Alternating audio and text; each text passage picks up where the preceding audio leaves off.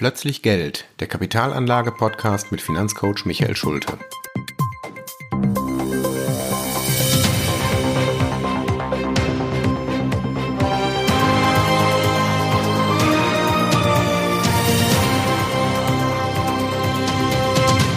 Folge 5. Auch Anleihen haben Kursrisiken. Herzlich willkommen zu meinem mittlerweile fünften Podcast aus der Reihe Plötzlich Geld. Diesmal geht es, wie beim letzten Mal schon angekündigt, wieder um das Thema Anleihen. Aber nachdem ich das letzte Mal erklärt habe, was Anleihen eigentlich sind, möchte ich heute erklären, woher denn die Kursschwankungen von Anleihen kommen. Denn das erschließt sich ja nicht von selbst, warum eine Anleihe, also ein Zinspapier, ein, ein Kreditvertrag, überhaupt ein Kursrisiko hat. Bei Aktien ist das klar. Ähm, das ist ja die Bewertung eines Unternehmens, wo ich mich frage, was steckt eigentlich dahinter, wenn so ein Unternehmen in Schwierigkeiten kommt, macht es dann auch noch in Zukunft die gleichen Gewinne wie heute? Und wenn ich mit weniger Gewinnen rechne, dann rechne ich doch auch damit, dass meine zukünftigen Erträge, meine Dividenden weniger werden, also ist auch die Aktie weniger wert. Bei Anleihen habe ich ja einen festgeschriebenen Zins. Das heißt, wenn die Anleihe die nächsten fünf oder zehn Jahre jedes Jahr meine 4, 5 Prozent bezahlt, warum habe ich denn dann überhaupt ein Kursrisiko? Es gibt bei Anleihen zwei Gründe für Kursentwicklung. Der erste ist tatsächlich der gleiche wie bei Aktien. Also auch bei einer Anleihe steckt ja jemand dahinter, der diese Anleihe bedienen muss, der also bezahlt, der die Zinsen bezahlt und der mir am Ende der Laufzeit auch hoffentlich mein eingesetztes Geld zurückzahlt. Wenn ein solches Unternehmen in Schwierigkeiten kommt, dann gilt das Gleiche wie bei der Aktie. Der Anleger verliert das Vertrauen in dieses Unternehmen und damit auch in sein Papier. Das heißt, er muss damit rechnen, dass vielleicht am Ende der Laufzeit das Geld, der Kredit nicht zurückgezahlt wird. Wenn solche Gefühle, das sind wirklich Gefühle, reine Psychologie, an der Börse auftauchen, dann kann es passieren, dass Anleger nicht mehr bereit sind, diese Anleihe zu kaufen, also von einem anderen Besitzer diese Anleihe zu kaufen. Der Kurs geht nach unten, ganz einfach, weil andere Papiere attraktiver sind, weil sie sicherer erscheinen. Das ist also tatsächlich eins zu eins der gleiche Effekt wie bei Aktien. Die Psychologie ist da sehr, sehr wichtig. Wenn ich äh, dunkle Wolken am Horizont sehe, dann gehen die Kurse auch von Anleihen in den Keller. Das kann ganze Branchen betreffen. Wenn also wie im letzten Jahr die kleinen IT-Unternehmen, also man spricht da ja auch von den Small Caps, die klassischerweise sehr stark fremdfinanziert sind, also die viele Kredite von Unternehmen haben, ähm, wenn dann plötzlich die Zinsen steigen, dann überlegen sich die Anleger, oha, schaffen die das eigentlich noch? Können die denn ihre Kredite in Zukunft auch noch bedienen? Das Vertrauen in diese Unternehmen schwindet und die Kurse der Anleihen gehen massiv in den Keller. Das ist also ein Mechanismus, der, wenn man die Hintergründe der Aktien kennt, gar nicht so schwer zu verstehen ist. Das ist etwas, was sich im Grunde ganz plausibel von selbst erklärt. Der zweite Einflussfaktor dagegen, der ist schon deutlich schwieriger zu verstehen und, und, man muss so ein bisschen um die Ecke denken, um das wirklich zu verstehen. Da geht es nämlich um einen rein mathematischen Zusammenhang, der auf den aktuellen Zins, also konkreter die Zinsentwicklung abzielt. Bei Anleihen ist es nämlich tatsächlich so, dass immer dann, wenn die Zinsen steigen, sinken die Kurse von Anleihen. Das klingt erstmal paradox, denn wir haben ja alle gelernt, wenn die Zinsen steigen, dann sollte man sein Geld aufs Sparbuch legen oder als Festgeld festlegen. Also wenn die Zinsen steigen, sollte das doch eigentlich für Zinspapiere gut sein. Ja, das stimmt, wenn ich ein neues Zinspapier zeichne. Also wenn die Zinsen steigen und ich bekomme für die gleiche Anleihe plötzlich 4% statt 3%, dann freue ich mich. Dann würde ich diese Anleihe gerne zeichnen. Aber wenn ich ja schon eine Anleihe besitze mit einem schlechteren Zins, dann sind für mich steigende Zinsen gar nicht gut. Und das möchte ich mal kurz erläutern und vorrechnen, wie sich sowas auswirkt. Wir machen mal ein relativ einfaches Beispiel. Wir tun mal so, als ob wir eine Anleihe mit 100 Euro Nennwert haben. Wir haben eine Laufzeit von 10 Jahren und dieser Zins unserer Anleihe, der sei mal 2%. Jetzt haben wir diese Anleihe seit fünf Jahren in unserem Depot und nach diesen fünf Jahren steigt der Zins plötzlich auf 3%. Wenn also jetzt ein Anleger eine neue Anleihe bei der gleichen Firma kauft, bekommt er nicht mehr 2%, sondern 3% für die letzten Jahre der Laufzeit, also für die letzten fünf Jahre. So, jetzt ist ja die Frage, warum sollte ein Anleger Ihre Anleihe kaufen, für die er 2% bekommt, wenn er doch bei dem Unternehmen selber an der Börse gerade die gleiche Anleihe für 3% bekommt. Wenn Sie jetzt dringend Geld brauchen und Ihre Anleihe verkaufen wollen, dann wird der Käufer sagen, nö, deine Anleihe will ich nicht, ich krieg doch 3%. Wenn ich das mal hochrechne auf die letzten fünf Jahre, die die Anleihe noch läuft, dann fehlen mir jedes Jahr 1% Zinsen. Also der Anleger, der Ihre Anleihe kaufen soll, der macht ein schlechtes Geschäft. Er verliert nämlich in den fünf Jahren tatsächlich 5%, weil er diese 5% eben mehr bekommen könnte, wenn er die Anleihe direkt jetzt frisch an der Börse kauft. Umgekehrt, wenn ich die Anleihe verkaufen muss, weil ich Geld brauche, muss ich also einem Käufer genau diesen Zinsverlust ersetzen. Ich muss ihm quasi einen Schadenersatz zahlen dafür, dass er meine 2% Anleihe statt der guten 3% Anleihe kauft. Das ist der Grund, warum ich ihm genau diesen Zinsunterschied, also 1% mal 5 Jahre, das sind also 5% auf die 100 Euro, drauflegen muss. Ich werde also für meine Anleihe nicht mehr 100 Euro bekommen, die ja der Nennwert sind, sondern nur noch 95 Euro. Dann habe ich eine Chance, dass der Anleger sagt, prima, jetzt habe ich ja mindestens das gleiche wie das Wertpapier, was ich jetzt frisch an der Börse kaufen kann. Wenn man das verstanden hat, dann versteht man doch plötzlich, warum Anleihen mit einer langen Restlaufzeit ein höheres Zinsrisiko haben. Denn jetzt tun wir doch mal so, als ob nicht noch fünf Jahre, sondern 20 Jahre vor uns stehen.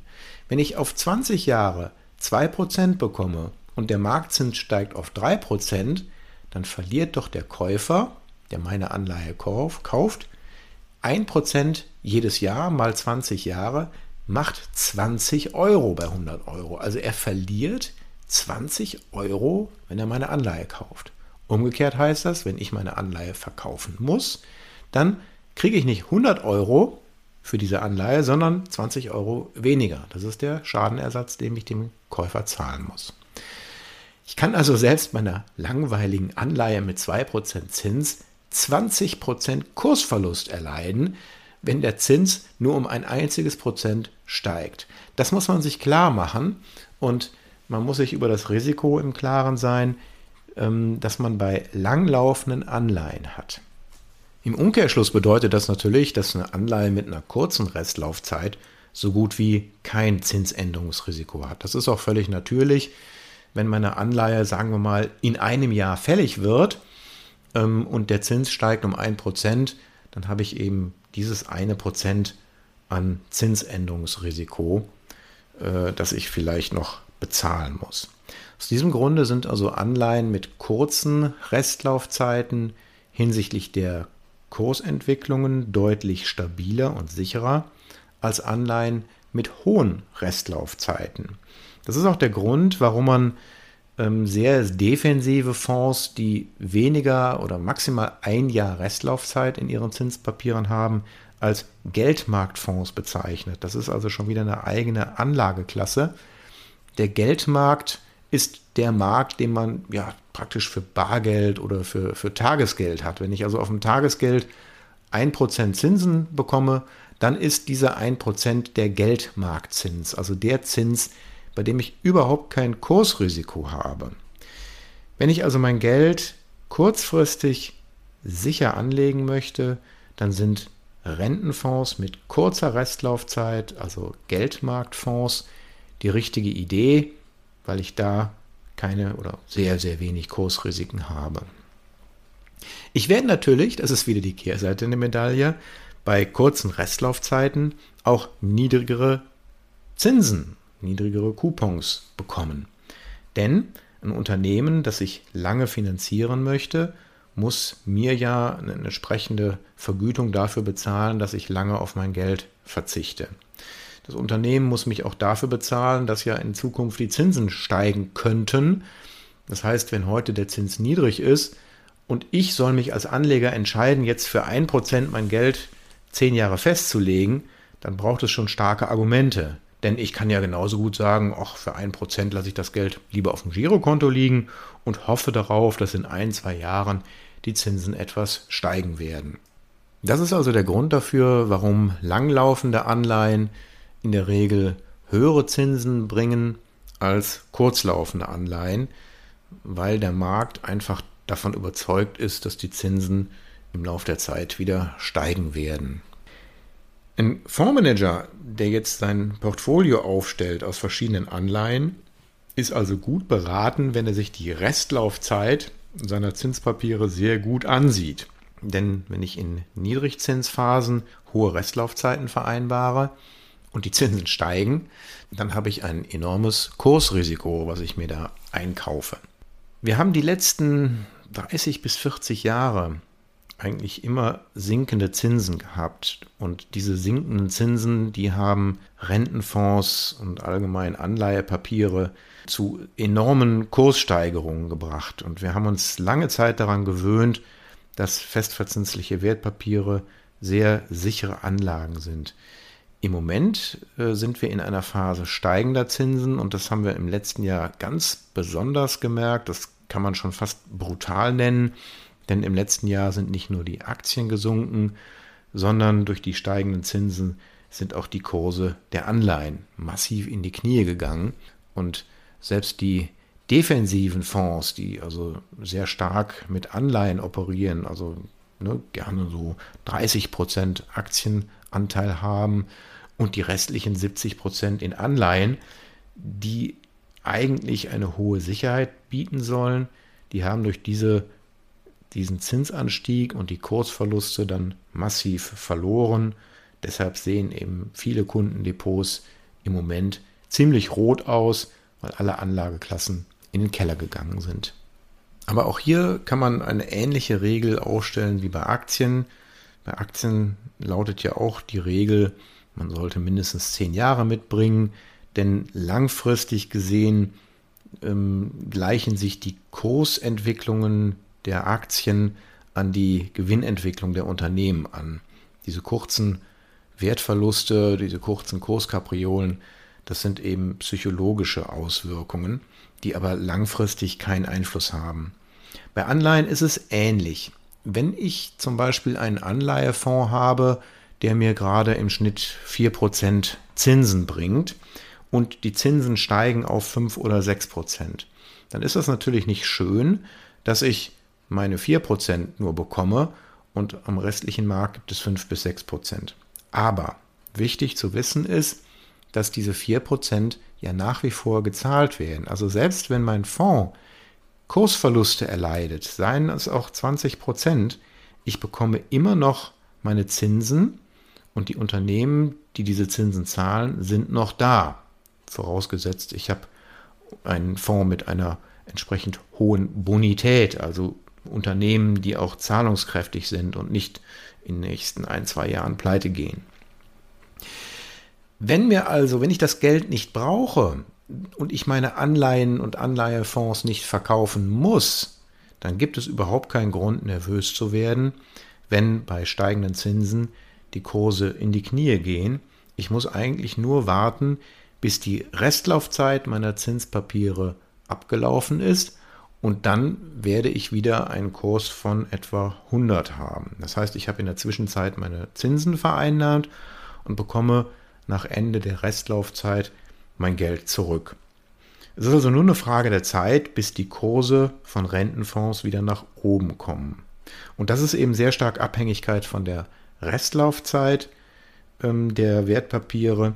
In so einem Fonds habe ich jetzt immer die Situation, dass da unterschiedliche Laufzeiten drin sind. Ähm, man kann sich dadurch behelfen, indem man sagt, welche mittlere Laufzeit haben denn diese ganzen festverzinslichen Wertpapiere? Selbstverständlich verschont uns die Finanzbranche auch hier nicht mit einem schicken Fremdwort. Ähm, das Wort heißt Duration. Also wenn Sie bei einem Rentenfonds sehen, dass da eine Duration von 4,5 Jahren drin steckt, dann bedeutet das, dass das die durchschnittliche Restlaufzeit aller Anleihepapiere ist. Da kann also durchaus einer mal dabei sein, der vielleicht sogar noch 10 Jahre Restlaufzeit hat. Dafür gibt es dann auch wieder ein oder zwei andere Papiere, die nur ein Jahr Restlaufzeit haben. Im Schnitt macht sich das im Fonds dann so bemerkbar, als hätte man eine Anleihe, ein Papier mit viereinhalb Jahren Restlaufzeit. Das ist also ein wichtiges Kriterium, eine wichtige Kennzahl, die man bei Anleihefonds haben sollte. Ähm, gerade in Zeiten niedriger Zinsen empfiehlt es sich bei Fonds keine allzu hohen Durationen, keine allzu hohen Restlaufzeiten zu haben, weil sonst äh, die Kurseinbrüche verheerend sein können. Ähm, wie gesagt, wer das Modell der Investmentrente gewählt hat, wer also seine Fonds ja gar nicht verkaufen will, sondern eigentlich nur von den Zinsen und von den Erträgen lebt, den können solche Kursentwicklungen tatsächlich völlig kalt lassen, denn die Zinsen werden nach wie vor bezahlt. Das ist die gute Nachricht dabei. Ja, ich hoffe, ich konnte mit diesen beiden Folgen etwas Licht in den Dschungel der Rentenpapiere und der Anleihefonds bringen. Ähm, jetzt will ich darauf verzichten, noch den Rentenfonds zu erklären, denn das ist genau das gleiche wie bei Aktien. Wenn ich verschiedene Anleihen in einen, in einen Topf schmeiße, dann habe ich einen Fonds. Ähm, ich habe es ja auch schon erwähnt, dass in einem Anleihefonds ähm, Papiere mit unterschiedlichen Restlaufzeiten sind, mit unterschiedlichen Bonitäten. Ähm, auch hier kann ich mischen zwischen Unternehmensanleihen und Staatsanleihen. Ich kann natürlich auch in einem Fonds mich auf nur Staatsanleihen beschränken. Ähm, das sind alles Dinge, die ich im Prospekt des Fonds finde und nachlesen kann und äh, die sehr wichtig sind, wenn ich meine eigene Risikobereitschaft kenne. Denn äh, Anleihefonds müssen nicht unbedingt langweilig sein. Man denkt immer, das sind die, die, die sicheren und die langweiligen Fonds. Ähm, es gibt tatsächlich sogar High-Yield-Fonds. Ich habe es in der letzten Folge erwähnt. Das sind diese Hochzinsanleihen, englisch High-Yield oder Junk-Bonds. Ähm, Fondsmanager, die sich also wirklich darauf spezialisieren, diese sehr hohen Verzinsungen, die manchmal im zweistelligen Bereich sind, zu vereinnahmen und auch ganz bewusst in Kauf nehmen, dass ein bestimmter Anteil dieser Anleihen ausfällt. Ähm, das muss man in Kauf nehmen bei diesem Geschäft. Aber wenn ich in meinem Portfolio ähm, eine zweistellige Zinsrendite habe, dann kann ich es mir durchaus erlauben, dass dann auch zwei oder drei Prozent meiner Anleihen ausfallen. Ich liege dann immer noch höher mit meinen Zinserträgen als jeder Staatsanleihenfonds. Ich muss halt nur als Kunde, als Anleger damit einverstanden sein, dass ich deutlich höhere Kursschwankungen habe. Denn hier spielt die Psychologie natürlich eine hohe Rolle. So, das soll es dann auch gewesen sein zum Thema Anleihen. Ich hoffe, es war äh, spannend und hat ein bisschen zum Verständnis dieser Anlageklasse beigetragen. Ich wünsche noch eine gute Zeit und freue mich schon aufs nächste Mal.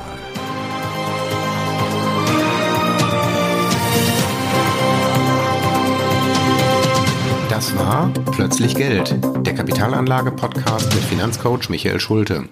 Für weitere Folgen abonnieren Sie unseren Podcast und schauen Sie auf meiner Website vorbei